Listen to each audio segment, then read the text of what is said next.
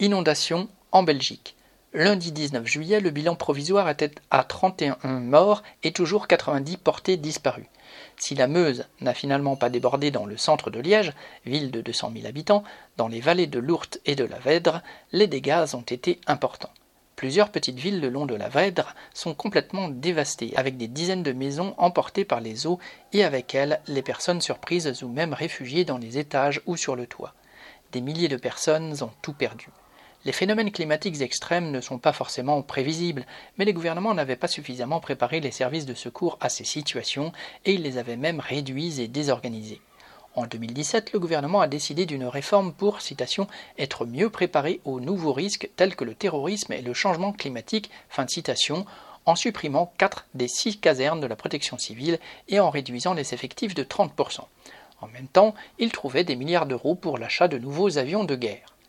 Les renforts de secours ont donc dû être envoyés à partir d'Anvers, à 170 km du lieu de la catastrophe. Et sur les 18 000 pompiers que compte le pays, seuls 6 000 sont des professionnels à plein temps et 12 000 autres sont des volontaires dont certains n'ont pas pu se déplacer. Depuis des années, les pompiers dénoncent leur sous-effectif ainsi que la vétusté de leur matériel.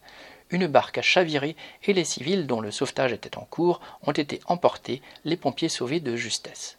Selon le responsable des pompiers, cela ne serait pas arrivé avec une barque mieux motorisée.